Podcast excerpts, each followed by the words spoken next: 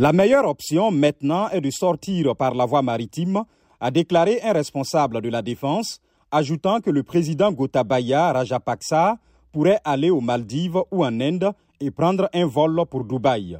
Un vaisseau de la marine avait déjà été utilisé samedi pour le transférer du palais présidentiel assiégé par les manifestants vers le port de Trincomalee dans le nord-est du pays. M. Rajapaksa a rejoint hier en hélicoptère l'aéroport international de Colombo où les responsables de l'immigration lui ont refusé l'accès au salon VIP pour faire viser son passeport. Il voulait éviter le terminal public, craignant la réaction de la population.